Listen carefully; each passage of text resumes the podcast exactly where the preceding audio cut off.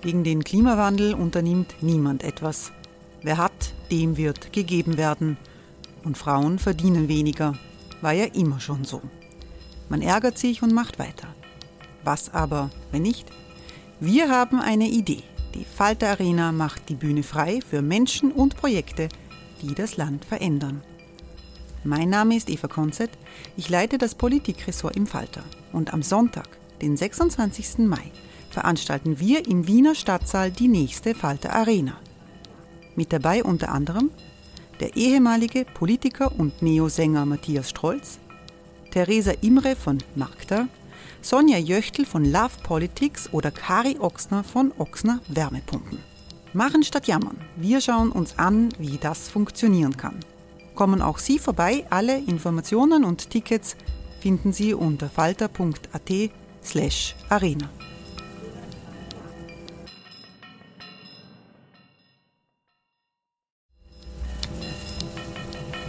Falter-Podcasts werden durch Werbung unterstützt.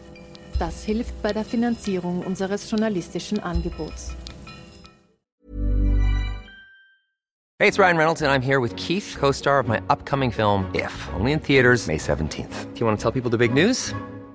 All right, I'll do it. Sign up now and you'll get unlimited for $15 a month in six months of Paramount Plus Essential Plan on us. Mintmobile.com slash switch. Upfront payment of $45 equivalent to $15 per month. Unlimited over 40 gigabytes per month. Face lower speeds. Videos at 480p. Active Mint customers by 531.24 get six months of Paramount Plus Essential Plan. Auto renews after six months. Offer ends May 31st, 2024. Separate Paramount Plus registration required. Terms and conditions apply if rated PG. Falter Radio. Der Podcast mit Raimund Löw. Sehr herzlich willkommen, meine Damen und Herren, im Falter. Die Europäische Kommission möchte bei der Lockerung des Lockdowns, den es in allen europäischen Staaten gibt, eine Koordination äh, zustande bringen. Aber nach wie vor ist die Pandemie eine Zerreißprobe für die EU. Deutlich zu sehen ist das an der Auseinandersetzung um Corona-Bonds, also gemeinsame Anleihen, um den Wiederaufbau, den wirtschaftlichen Wiederaufbau zu finanzieren. Die Südstaaten, vor allem Italien, drängen verzweifelt in diese Richtung. Die Nordstaaten, Deutschland, auch Österreich und die Niederlande sind dagegen, weil sie möglichst wenig mit den Schulden der Südstaaten zu tun haben wollen. Die Euro-Finanzminister haben zuletzt ein riesiges Finanzbudget auf den Weg gebracht von 500 Milliarden Euro, verschiedene Töpfe für die EU-Staaten. Aber diese Corona-Bonds sind nicht dabei. Es werden die Staats- und Regierungschefs Ende April dieses Thema wieder äh, behandeln müssen. Italien drängt darauf. Dieser Talk kommt aus der Redaktion der Wiener Wochenzeitung Falter und zugeschaltet sind zwei der führenden Europapolitiker des Landes. Ich begrüße den Vizepräsidenten des Europaparlaments und ÖVP-Europaabgeordneten Ottmar Karas. Guten Tag. Guten Tag. Und ich freue mich, dass der Delegationsleiter der SPÖ im Europaparlament, Andreas Schieder, in der Runde mit dabei ist. Guten Tag. Schönen guten Tag. Im, an ihrem Arbeitsplatz in der Redaktion im Falter sitzt Eva Konzett. Sie meldet sich aber ebenfalls über diesen Videolink, über den wir sprechen. Hallo. Äh, Ottmar Karas, wie ist das? Äh, parlamentarische Arbeit unter den Bedingungen des Coronavirus. Sie befinden sich jetzt im Homeoffice in Wien. Wie kann man da als Vizepräsident des Europaparlaments agieren? Die meisten Abgeordneten haben ja, dürfen ja im Moment gar nicht de facto das eigene Haus verlassen und sie können auch gar nicht nach Brüssel in dem Sinne reisen, was für uns, ich glaube, da sind Andreas Schieder und ich völlig einer Meinung, ist, das Wichtigste ist, dass wir da klarstellen, das Europaparlament als Bürgerkammer Europas ist handlungsfähig. Das Europaparlament arbeitet. Das Europaparlament übt seine gesetzgebende, kontrollierende und finanzpolitische Verantwortung aus. Und das Europaparlament wird alles tun, damit die demokratiepolitischen, die rechtsstaatlichen und die Werte der Europäischen Union auch in der Krise hochgehalten werden. Wie funktioniert das? Wir haben ein System entwickelt, dass wir an allen Sitzungen, egal wo wir in Europa sind, teilnehmen können.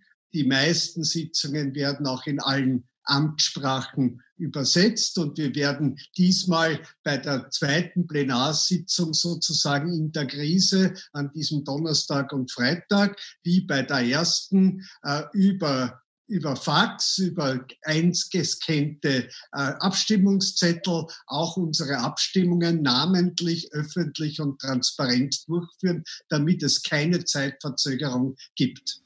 Äh, Andreas Schieder, die Gesundheitspolitik ist Kompetenz der Mitgliedstaaten. Auch die Finanzmittel, die zum äh, Wiederaufbau nötig sind, müssen zum allergrößten Teil aus den Mitgliedstaaten kommen. Was für Handlungsmöglichkeiten hat das Europäische Parlament in dieser Situation?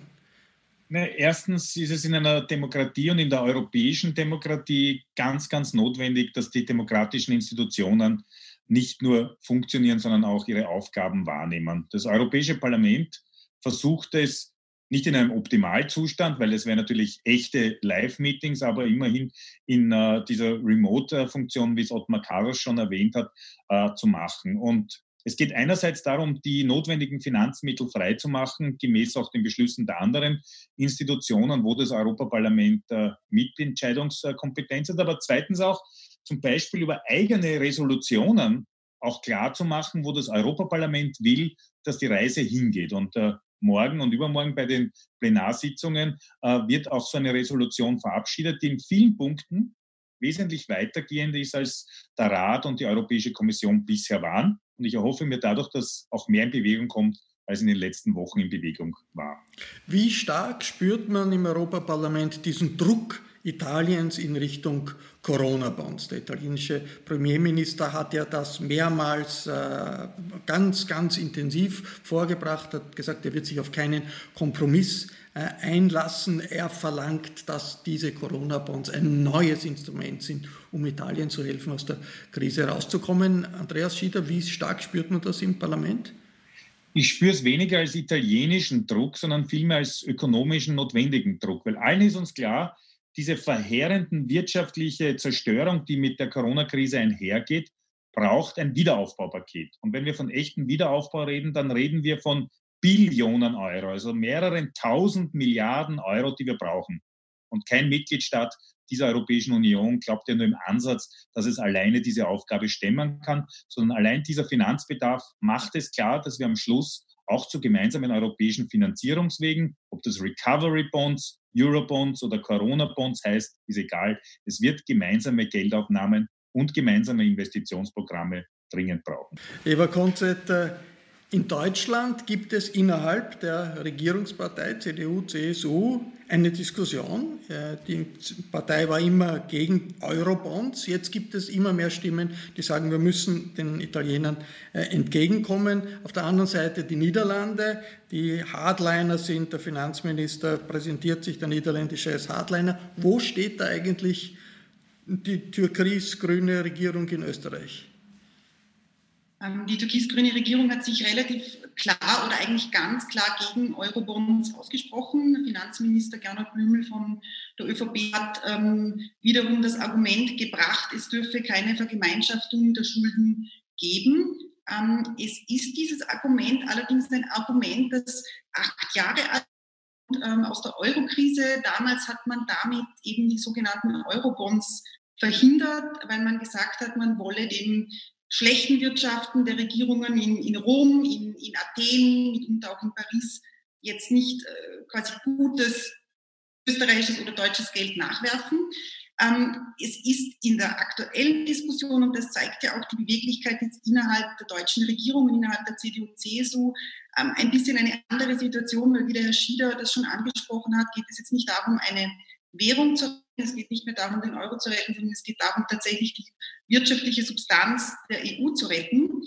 Ähm, diese 540 Milliarden, die die EU-Finanzminister jetzt auf den Weg gebracht haben, sind eine Akutlösung. Die helfen jetzt über die nächsten Wochen hinweg. Sie werden den Wiederaufbau nicht stemmen können. Und insofern wird uns diese, diese Diskussion, wie man den Wiederaufbau finanzieren wird, man es jetzt äh, Corona-Bonds nennt, Wiederaufbaufonds, wie auch immer, wird uns noch länger ähm, begleiten. Und es ist auch gut so, dass wir darüber nachdenken, weil wir nicht vergessen dürfen, dass wir in Europa nicht in einem merkantilistischen Nebeneinander wirtschaften, sondern in einem gemeinsamen Binnenmarkt und den gilt es zu retten. Ottmar Karas, äh, Sie haben anders als äh, äh, Sebastian Kurz gesagt, Sie, Sie verstehen dieses, diesen Wunsch nach Corona-Bonds, Sie unterstützen das. Was ist, was ist Ihr entscheidendes Argument, wenn Sie mit Ihrem Parteichef diskutieren, dass Sie vorbringen, damit er von dieser harten Haltung abgeht? Man muss da jetzt ein paar Dinge noch auseinanderhalten, die jetzt ein bisschen vermischt werden. Wir haben auf der einen Seite doch deutlich gesehen in dieser Corona-Krise, dass man ein globale, das globale Virus nicht mit neuer nationalstaatlicher Engstirnigkeit und mit neuen Mauern beantworten kann. Wir haben zweitens deutlich gesehen, dass wir am Beginn dieser Krise in Europa zu viel zu wenig Bewusstsein, viel zu wenig Solidarität und zu wenig Kooperation hatten. Und wir sehen auf der anderen Seite, dass wir einen Drei-Stufen-Plan brauchen. Auf der einen Seite Feuer zu löschen, auf der anderen Seite einen Aufbauplan durchzuführen, inhaltlich von den Prinzipien her und vom Geld her und von der, auf der dritten Seite mit einem verstärkt höheren Budget der Europäischen Union und einem höheren mehrjährigen Finanzrahmen die Antworten auf die Lehren aus der Krise zu ziehen. Ich habe bereits im Herbst letzten Jahres angesichts der Debatte um den mehrjährigen Finanzrahmen gesagt, wir brauchen neue solidarische Finanzinstrumente, über die Mitgliedsbeiträge können wir das nicht zahlen und wir benötigen mehr Eigenmittel. Es gibt einen Unterschied zwischen Eurobonds, Corona-Bonds und Aufbauhilfe. Äh, der Unterschied besteht darin, Eurobonds haben schon den Namen Euro, sind eher für die Eurozone. Wir brauchen ein Instrument für die gesamte Europäische Union.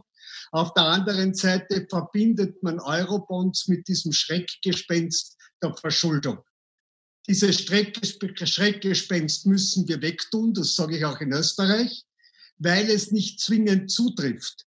Was wir jetzt diskutieren und das Parlament auch diese Woche beschließen wird, ist de facto eine Finanzierung der Aufbauhilfe über Corona-Bonds oder über Aufbauhilfe, Anleihen, egal wie das heißt, zeitlich befristet in die Zukunft gerichtet und zweckgebunden, aufgelegt von den europäischen Institutionen, Kommission, Europäische Investitionsbank äh, und Europäische Zentralbank. Und wir brauchen darüber hinaus natürlich mehr Eigenmittel. Das heißt, der Vorwurf der Verschuldung trifft nicht zu. Das Zweite ist, es ist nicht rückwirkend, sondern in die Zukunft gerichtet. Und ohne neuen solidarischen Finanzierungsinstrumenten schaffen wir den notwendigen Aufbau in der größten Wirtschaftskrise seit 100 Jahren, wenn man den Weltkrieg wegtut, mit dem größten Einbruch an, äh, an Nachfrage und an Angebot nicht. Und daher geht es jetzt darum, alle Solidarität auf den Tisch zu legen, um diese Aufbauhilfe zu finanzieren und zu organisieren. Und so wie das Europäische Parlament, das mindestens mit einer Vier-Fraktionen-Mehrheit diese Woche beschließen wird, so nehme ich auch hoffe und erwarte ich mir, dass das auch die Staats- und Regierungschefs äh, tun. Wie sehr ist das Nein der österreichischen Bundesregierung in Stein gemeißelt aus Ihrer Sicht? Das Nein des äh, Sebastian Kurz, Ottmar Karas. Das ist meiner Ansicht nach nicht in Stein gemeißelt. Das kann gar nicht in Stein gemeißelt äh, sein, weil wir ja gemeinsam unsere Verantwortung äh, leisten müssen, um gemeinsam aus dieser Krise herauszukommen. Und gerade für Österreich wo wir zwei Drittel unseres Wohlstandes im Export erwirtschaften, wo wir drei Viertel unseres Tourismus aus dem Ausland haben, ist die Stärkung des Binnenmarktes, die Durchsetzung der Binnenmarktprinzipien und des Aufschwungs in ganz Europa von existenzieller äh, Bedeutung. Ich glaube, es geht eher um die Konstruktion als um den Namen. Das, was wir vorschlagen, ist keine Verschuldensunion, sondern ist ein solidarisches Finanzinstrument für die Aufbauhilfe als Folge von Corona. Ja, Andreas Schieder, bitte, bitte, Eva Konze.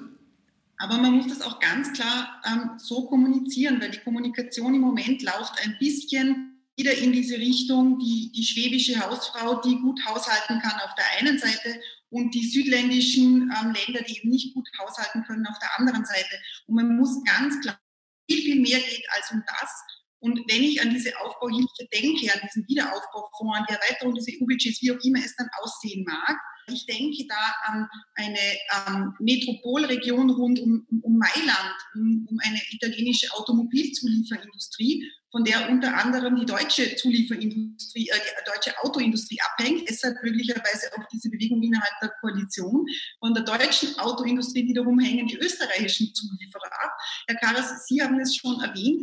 Wir werden ähm, insgesamt es nicht gut durch diese Krise schaffen, wenn zum Beispiel die italienische Mittelschicht nicht mehr bei uns urlaubt, ähm, sei es am, am, am Wolfgangsee ähm, im Sommer oder auch in Ischgl ähm, Winter. Wir sind in diesen, in diesen wirtschaftlichen Prozessen mittendrin und wenn man, ähm, man darf nicht glauben, dass man an einer, ähm, das ist eine Kette und man darf nicht glauben, dass wenn man ähm, das eine Ende kaputt macht oder ähm, das eine Ende gestört ist, dass man das dann am anderen Ende nicht merkt. Und am anderen Ende sitzt eben auch Österreich.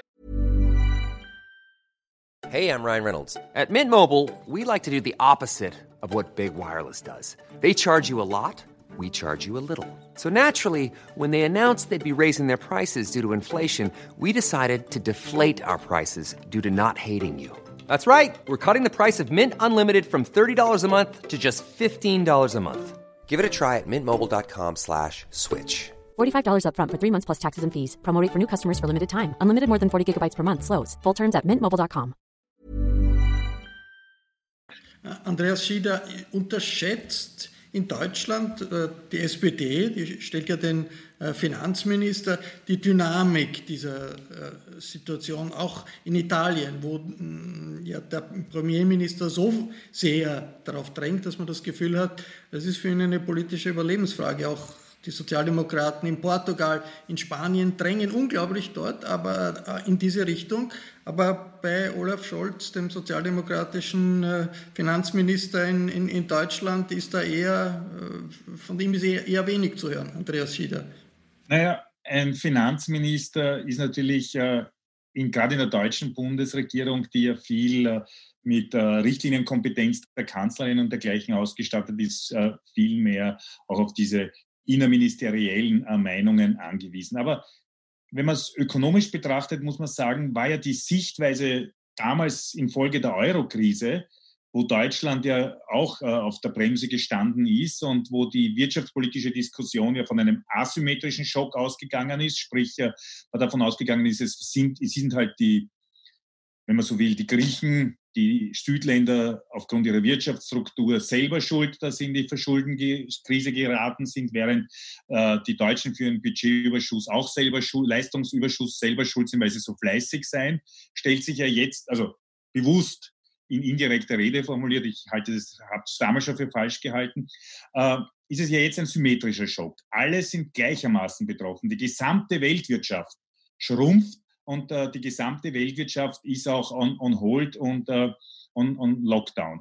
Äh, zweitens hat auch Deutschland damals eigentlich schon erkannt, dass es in einer Solidargemeinschaft am Schluss immer äh, alle auch gleichermaßen profitieren und darunter leiden, wenn man nicht gemeinsame Entscheidungen trifft. Und deswegen hat man ja den europäischen Stabilitätsmechanismus ins Leben gerufen, der ja auch eine gewisse Vergemeinschaftung des Handelns dargestellt hat.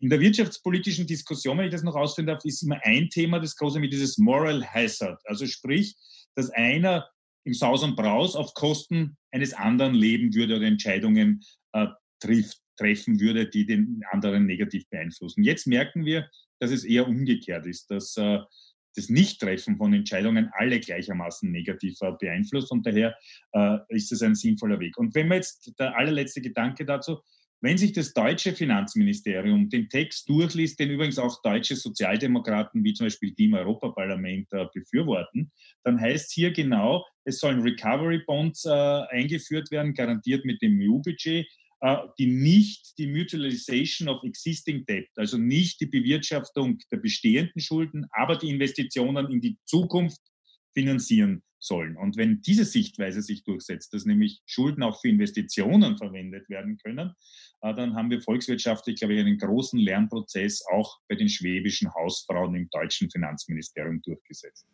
Ottmar Karas, Sie haben das äh, europäische Budget, das äh, erwähnt, als ein Instrument, um rauszukommen aus dieser blockierten Situation zwischen Nordstaaten und Südstaaten. Aber es ist nicht viel schwieriger beim Budget, beim Budgetrahmen der nächsten sieben Jahre wirklich alles auf den Kopf zu stellen, weil da haben sich ja die Regierungschefs, auch der österreichische Kanzler, sehr, sehr festgelegt. Also das darf ja nicht mehr werden, das darf nicht äh, mehr kosten. Wie kann es auf dem Weg eines Budgets, das tragfähiger ist, das mehr äh, Mittel in Bewegung setzt als jetzt die 1,1 Prozent des Bruttonationalprodukts, von denen die Rede ist, oder vielleicht ein bisschen mehr, äh, das ausmachen? Man muss zuerst noch einmal sagen zu den Finanzministern, weil das gehört auch zum Wording, da bin ich ganz bei der Frau Konzett. Wir müssen sehr aufpassen, wie wir argumentieren und welche Wörter wir gebrauchen. Es reden derzeit alle von Krieg, es reden die einen von den Besseren als von den anderen. Wir sind Europa. Und unsere Zukunft hängt engstens davon ab, welche Rolle der Kontinent in der Welt spielt. Wir sehen, wir sind zu wenig unabhängig. Wir sind noch keine Energieunion. Wir sind noch keine Forschungsunion. Wir sind noch keine politische Union.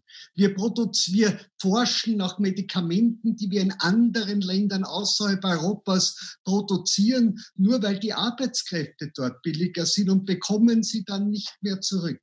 Die Frage, was geben, wie viel Geld geben wir aus, um autark zu sein in der Forschung von Medikamenten, um autark zu sein bei Impfstoffen für zukünftige Pandemien. Was tun wir, um in der Nahrungsmittelkette äh, in Europa unabhängiger zu werden? Was tun wir, damit wir wertschätzen die Leistung im Sozial-, Gesundheits- äh, und Spitalsbereich? Was tun wir dafür? das kostet auch etwas, aber es bringt auch sehr viel. Und daher äh, zu, ihrer, zu Ihrer Frage, ich war immer dafür zu reden, was wollen wir für ein Europa sein? Was muss Europa tun? Und wie viel Geld benötigen wir dafür, um es tun zu können? Ein großes Problem, das wir zur Stunde haben, muss man ja ganz offen sagen. Wir sind am Ende des mehrjährigen Finanzrahmens. Wir haben kaum einen Spielraum im europäischen Geld, weil das europäische Geld zu 94 Prozent an die Mitgliedstaaten bereits ausgegeben wurde. Und daher haben wir uns jetzt mit Hilfskrücken, Umschichtungen, neuen Zweckbindungen, haben neuen Definitionen, helfen wir uns jetzt. Die Finanzminister haben nichts Neues geschaffen. Die 540 Milliarden sind in der Vorschlag der Kommission aus bestehenden Instrumenten Geld zweckgebunden gegen Corona einzusetzen. Wenn wir die Lehren aus der Krise ziehen müssen, dann müssen wir die Prinzipien im Kampf gegen den Klimawandel ebenfalls integrieren. Wir müssen den Ausbau eines Sozial- und Gesundheitswesens, der Struktur stärken, die Forschung stärken. Wenn wir das nicht tun, dann haben wir nichts gelernt und haben haben unsere Verantwortung gegenüber den Menschen und der Zukunft nicht erfüllt. Und dieses Argument muss stärker sein als das Kröscherzählen. Ohne gemeinsame Anstrengung kommen wir aus dieser Krise nicht heraus. Eva Konzett, äh, eine allgemein, zur allgemeinen Wirtschaftspolitik. Wir haben jetzt äh, eine Situation, in der überall Notverstaatlichungen diskutiert werden. In Österreich ist das äh, die Auer ganz konkret, wo äh, die Frage ist, äh, kann der Staat in irgendeiner Weise finanziell sicherstellen, dass die Auer überlebt. Aber das ist in vielen anderen Ländern ähnlich. Kommt ein Revival des staatlichen Einflusses in der Wirtschaft in dieser nächsten Phase? Ja, der, der Staat als Akteur wird bestimmt jetzt durch diese Corona-Krise akzentuierter und stärker werden. Man sieht das jetzt auch daran, dass natürlich jetzt jede Branche ähm, auch beim Staat anklopft und sagt, bitte hilf uns und rette uns. Das große Problem, ähm, der Herr Schieder hat es kurz angesprochen, ist, dass wir eine, eine, eine Wirtschaftskrise sehen, die sowohl einen Angebotsschock als auch einen Nachfrageschock beinhaltet. Das heißt, es sind einmal zwei Bereiche, zwei Felder wesentlich betroffen und wir haben dazu ähm, ein, ein psychologisches Moment, das eine ganz düstere Zukunft voraussieht, was in der Wirtschaft immer schwierig ist, weil äh, Investitionen nicht getätigt werden, wenn man mit keinem rosigen Morgen rechnet. Der Staat wird eine deutlich stärkere Rolle spielen. Er ist jetzt das letzte Sicherheitsnetz aller und er wird natürlich, ähm, wird sich die Frage stellen, inwiefern sich das versetzt auch in einem direkten, stärkeren Einfluss zum Beispiel bei den Unternehmen. Ähm, es hat nach der Finanzkrise ähm, 2008, 2009 diese große Debatte gegeben, warum man denn ähm, die, die, die Gewinne privatisiert und die Verluste mit Steuereinnahmen bezahlt habe. Diese Debatte wird es wieder geben und ich glaube, dass wir einen stärkeren Einfluss des Staates auch bis rein in die Aktionärstrukturen sehen werden. Ich glaube, dass der Staat, ähm, dass wir Teilverstaatlichungen sehen werden, ganz einfach auch, weil ähm, die, die, die Forderung kommen wird, dass für das ganze Steuergeld, das jetzt hier aufgenommen wird, und wir dürfen nicht vergessen, dass diese Milliardenpakete, die geschnürt werden, seien sie auf nationaler oder auf europäischer Ebene schlussendlich vom Steuerzahler bezahlt werden. Und es wird der Steuerzahler hier mehr, ähm, mehr Mitsprache oder mehr, mehr, mehr Beteiligung fordern und das zu Recht. Und das wird äh, dann dahin enden, dass man Steuergelder auch nur dann bekommt, wenn der Staat zum Beispiel ähm, über Beteiligungen dann partizipieren kann. Andreas Schieder, ist das eine Zeit, äh, in der es ein Comeback der verstaatlichten Industrie in irgendeiner Weise geben wird? Es fällt ja auf, wenn man nach Großbritannien schaut, äh, der Boris Johnson machte jetzt äh, so eine ähnliche Politik, wie sie der Jeremy Corbyn hätte, vorgeschlagen hat, mit Verstaatlichungen, weil die Not so, so groß ist. Kommt, kommt, ist ein Comeback des Staates in der Wirtschaft, wie das äh, vor Jahrzehnten aufgegeben wurde, jetzt unvermeidlich? Es gibt ein Comeback äh, des Gemeinwesens und damit auch des Staates. Das ist für mich auch eine, wenn man so will, ultimative Niederlage dieses Brutalo-Neoliberalismus, was man ja auch sieht, dass dort, wo zum Beispiel noch gemeine gemeinsame Gesundheitssysteme gute existieren, die Corona-Krise wesentlich besser bewältigbar ist als dort, wo äh, das gesamte Gesundheitswesen dem privaten Glück überantwortet ist. Schauen wir nur nach äh, den USA, äh, wie es dort zugeht und äh, wie es bei uns zugeht. Da sieht man den großen Unterschied. Und die andere Frage ist, dass natürlich aus der Finanzkrise die Lehre da ist, dass man nicht mit Hilfen einspringt, wenn man nicht gleichzeitig auch ins Eigenkapital und ins Miteigentum äh, geht. Genauso wie auch die Frage jetzt am Tapet ist, akzeptiert man, dass man Staatshilfen zahlt und gleichzeitig Dividenden ausgeschüttet werden? Akzeptiert man, dass man Staatshilfen gibt und gleichzeitig fette Boni äh, weiterhin bezahlt werden? Alle diese Fragen, glaube ich, stehen jetzt neu da und das ist gut so. Denn am Schluss äh, wird es der Mix sein. Das heißt, es braucht ein starkes Gemeinwesen und äh, äh auch äh, ein öffentliches Sozial- und Gesundheitswesen, das äh, wesentlich sein wird. Es gibt auch andere Bereiche, glaube ich, wo wir viel öffentliches Engagement brauchen. Gerade bei Investitionen äh, wird es das Verkehrswesen, der Ausbau der Infrastruktur und diese Bereiche sein. Und auf der anderen Seite muss man sagen, wer Staatshilfe will, wird auch akzeptieren, dass der Staat ins Eigentum geht. Sonst würde ich es für einen schweren Fehler halten. Äh, Ottmar Karas, das ist ja ein bisschen Keynesianismus, was wir jetzt erleben. In der Zeit des äh, äh Niedergangs des Wirtschaft, der wirtschaftlichen Krise, des, des, Schrumpfens der Wirtschaft nimmt der Staat Geld in die Hand, äh, die Defizite werden hochgefahren. Äh, ist der Keynesianismus, der von vielen für tot gesagt wurde, jetzt nicht eine Richtung, in die man in der neuen Zeit wird gehen müssen? Wir stehen in einer enormen Krise. Es gibt täglich noch Tote. Wir reden jetzt zwar über die Wirtschaft, wir reden kaum mehr über die Toten. Ich glaube, da gibt es keine Allheilmittel. jetzt in der Situation. Ich möchte nur zu Ihrer Frage einen Hintergrund noch schon einbetten.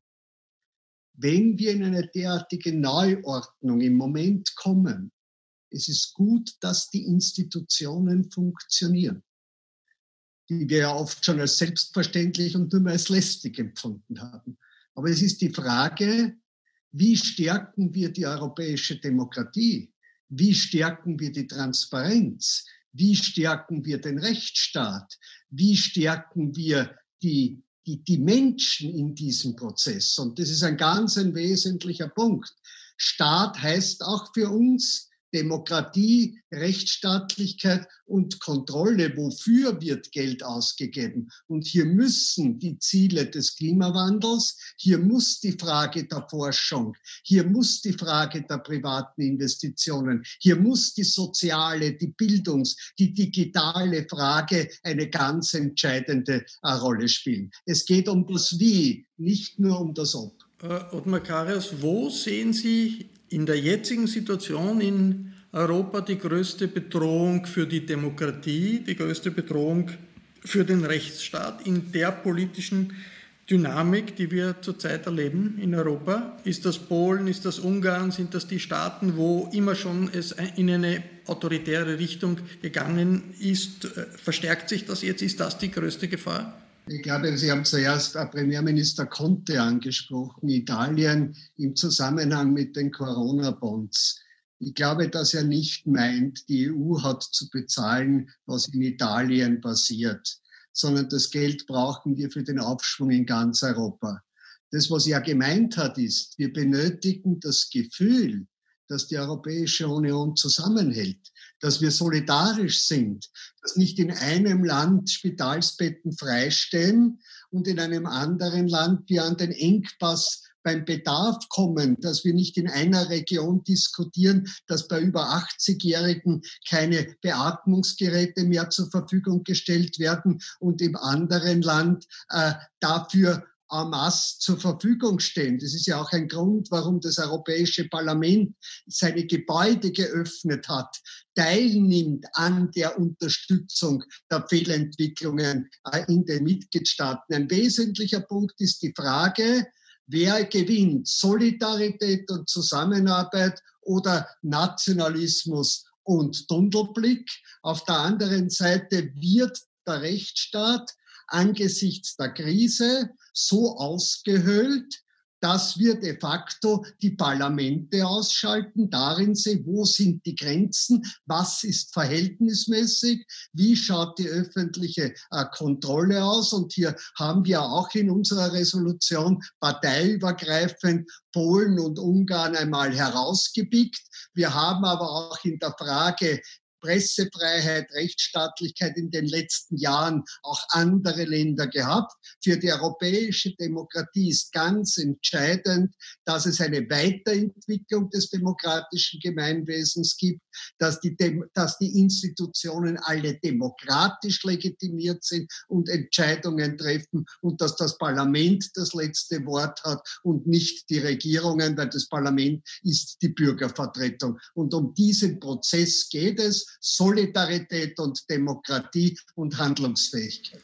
Das war der Falter Talk über die Zerreißprobe, in der die Pandemie äh, Europa äh, gebracht hat. Ich bedanke mich sehr herzlich bei allen Teilnehmern und der Teilnehmerin in Wien im Homeoffice äh, oder im Office in der Falter-Redaktion. Jede Woche bietet der Falter Analysen und Ausblicke auch jenseits des Mainstreams und jenseits des Tellerrands. Unabhängiger Journalismus ist in ängstlichen Zeiten besonders wichtig. Daher der Hinweis an dieser Stelle, wenn Sie noch kein Abonnement äh, des Falter haben, dann können Sie ein solches auch im Internet bestellen. Das geht über die Internetadresse abo.falter.at.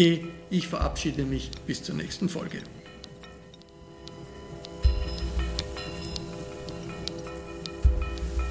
Sie hörten das Falterradio, den Podcast mit Raimund Löw.